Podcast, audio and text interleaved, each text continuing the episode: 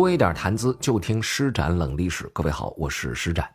我估计喜欢历史的朋友啊，可能都记得嫪毐这个名字。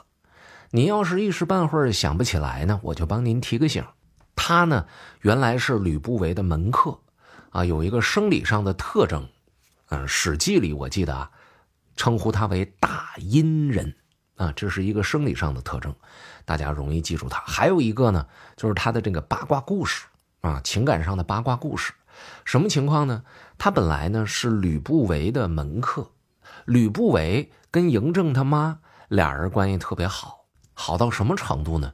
最开始嬴政他妈是吕不韦的红颜知己啊，俩人就是特别好。后来嬴政他爸呀上吕不韦家里边去做客，哎，一看这嬴政他妈，这这好啊，这姑娘我喜欢啊，正好赶上吕不韦还要推举自己啊，抬举自己，就跟这吕不韦商量说：“你看你这姑娘能不能给我呀？”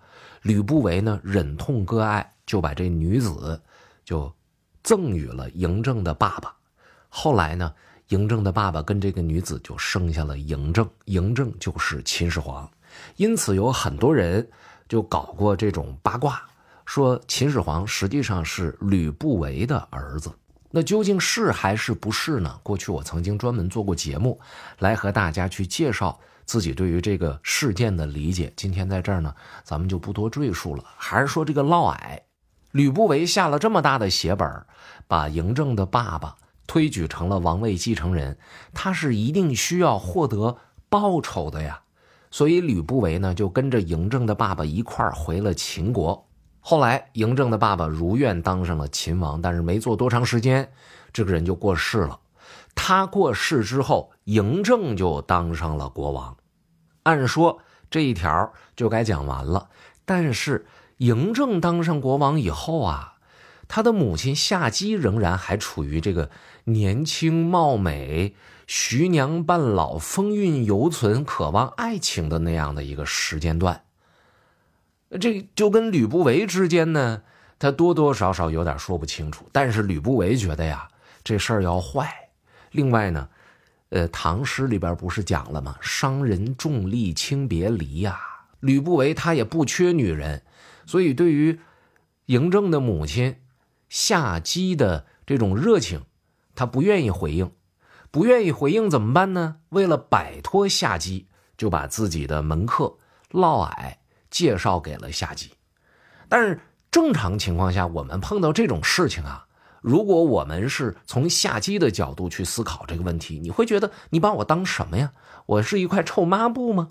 啊，我原来呢，作为一个舞姬的时候。被你这这这个占有了，后来呢，你把我送给了别人，我跟别人生了孩子，现在我的儿子是秦国的大王了，我贵为太后，我过来找你要求复合，或者我们之间说想想这个旧情重燃，你怎么还能够像过去一样，嗯，把这个找个别人来对付我呢？对吧？这个夏姬很容易有这样的心态，这个事情就容易办砸。哎，但是呢，这嫪毐就非常。完美的完成了这个接盘的任务，那么这个接盘侠嫪毐凭什么呢？你说他是帅呀，啊，你说他是这个身材好啊，你说他专一呀，你说他有钱呐，这些东西放在夏姬面前呢，呃，这个不知道夏姬的取号是什么，癖好是什么，但是《史记》里面就说嫪毐生理上有一个特点叫大阴人呐，就是这个人，嗯，比较雄伟吧，啊，男性特征比较雄伟。啊，当然这个呢，很可能是后世的人呢，为了在夏姬这个人物性格的塑造上，把她塑造成一个淫妇而做出的这种揣测和编排。但是无论如何，历史的几个技术告诉我们，嫪毐成功的赢得了夏姬的情感，并且还跟夏姬生了俩儿子。也就是说，嬴政多了两个同母异父的弟弟。哎，这故事到这儿就算是一个节点了，是吧？哎，这个嫪毐，大家能想起来这人是谁了。但是这种事情他怎么能够好听呢？即使是在后宫深处，这事儿也没有不透风的墙啊。哎，慢慢的呢，消息就传到了嬴政的耳朵里。嬴政知道之后是非常气愤的，干什么呀？啊，你敢和我妈？啊，是吧？这怎么能行呢？这叫收拾嫪毐。但是人呢，他都有求生的欲望。嫪毐呢，其实说这人挺有意思啊。很多朋友可能都有这一感觉，就是你当初淫乱后宫的时候，你想什么了？啊，你这精虫上脑，你你你跟人太后你发生了那种亲密接触是吧？而且最可恨的是什么呢？就历史上啊，不为人知的野合太多了，是不是？你偷偷摸摸的就得了呗。你还偏偏弄出俩孩子来，你是怕谁不知道吗？你脑子里边想什么呢？不能谨慎一点吗？是吧？我在读这段历史的时候，我也有这样的一个感觉。但是我这想起啊，有一位警察朋友是专门搞反诈的啊，他就说，他说这个男同志啊，有的时候那精虫上脑那劲儿啊，一上来的时候可容易被骗了。所以我估计这个嫪毐呢，在某些时候他他可能也是下半身思考的情况比较多。但是这回轮不着他用下半身思考了，因为他上半身马上就要没了，啊，这真要是秦王知道的话，不得整死自己啊？怎么办呢？想来想去，嫪毐呢铤而走险，把玉玺给偷出来了。你想想，他是太后身边的人啊，偷个玉玺，这并不会很难。然后假冒秦王的命令，调兵遣将，准备带着人。去攻击嬴政所居住的宫殿进行叛乱，这事儿你能搞得过嬴政吗？嬴政派相国昌平君昌文君发兵讨伐嫪毐，没费多大力气就把嫪毐的叛军在咸阳给收服了啊，斩杀了叛军好几百人。嫪毐一看兵败，就往外跑，但是逃跑的过程当中被秦王的军队给抓住。各位抓住了之后，这还有好吗？那就收拾吧，处理吧。首先得审呐，啊，我估计审的这个过程当中啊，恐怕呢是是会有一些私密的话题的。因为什么呢？就嫪毐被发现这个事情啊，他很蹊跷，蹊跷在哪儿呢？就是我实在是想不明白，嬴政和自己的母亲之间那关系又不是不好。他不可能不去探望自己的母亲吧？那你说是生个孩子这种事儿，嬴政能不知道？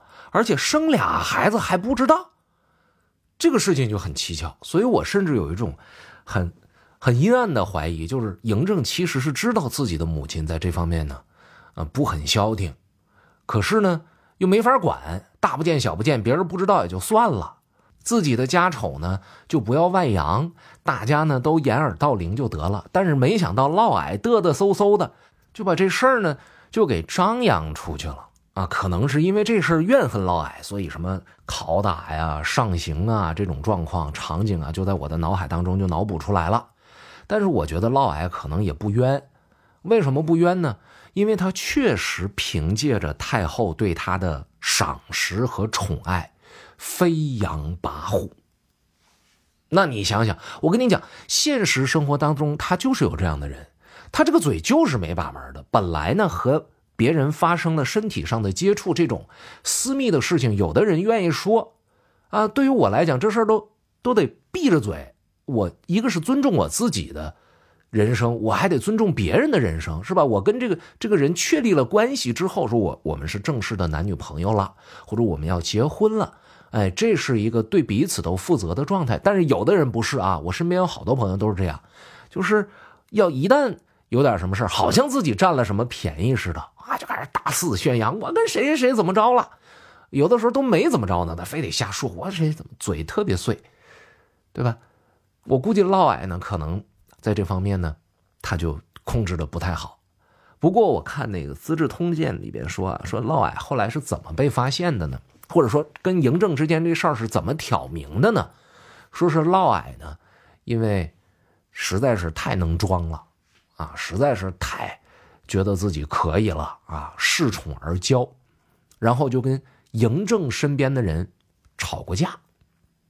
你想想，嬴政是秦王啊，秦王身边的人呢，更肯定觉得自己根红苗正，是吧？我就你在这个国家里边，谁能比？秦王还厉害，那嫪毐也是我飞扬跋扈啊，在这个国家里是是秦王很厉害，但是我是秦王他妈的啊相好，我嬴政得管我叫爸。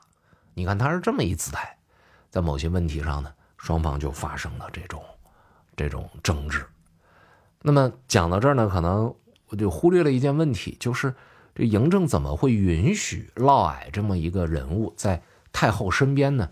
就是当年吕不韦啊把嫪毐送过去的时候呢，对外宣称嫪毐是宦官，但实际上呢，嫪毐并没有近过身，啊，就是以这样的方式生活在后宫，所以才能够亲近太后，无时无刻的不与太后相见欢。啊，对，就就就这么个情况。那么嬴政生气呢，我估计也正常。一个呢是气，啊，自己的母亲不争气、不检点；另外一个呢也是气后宫的管理怎么这么松散。还有呢，可能还在生气，说吕不韦你怎么干了这么一件让我糟心的事儿？好，等着挨个我收拾你们。所以呢，这就把嫪毐抓住之后，我就想象啊，秦国的刑罚。那么严酷，那肯定饶不了嫪毐啊！但是人呐，最大的惩罚、最大的事儿，也就是一死了。嫪毐被抓住之后，到了秋天啊，九月份的时候，嬴政下令杀掉嫪毐，同时诛嫪毐三族。历史上很多朋友不是很了解这“诛三族”什么意思。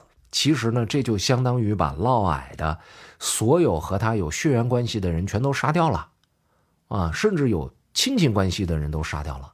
这三族包括什么呢？就是嫪毐父亲的这一族，嫪毐母亲的这一族，啊，就是堂兄这边啊，表兄这边啊，堂妹、堂姐、表兄、表妹、表姐这边啊，这都要杀掉。这是两族，还有一族呢，是嫪毐妻子的那一族，呃，这个就。这个得说嫪毐妻子那一族挺倒霉，本来和嫪毐没啥血缘关系，结果就因为嫪毐胡搞男女关系，哎，就就就就这么给杀掉了，并且呢，把嫪毐的党羽全部车裂，啊，还杀灭了这些党羽的宗族。各位，你想象一下，就是凡是跟嫪毐沾上一点关系的人，全都给杀掉了，这是嫪毐的下场。那么。处理完嫪毐之后，嬴政要怎么处理自己的母亲和自己那两个同母异父的弟弟呢？这对于嬴政来说是奇耻大辱啊！他会怎么做呢？这一节冷历史咱们就先讲到这儿，呃，下一节呢来和大家详细的分享分享。如果您喜欢我们这专辑，请您多多关注，并且呢也希望您多多支持咱们的会员版的节目。啊，在喜马拉雅呢点我的头像，您能看到我所有的专辑了。向您推荐的这个专辑名字就叫《施展冷历史》，点进去按系统提示操作就可以了。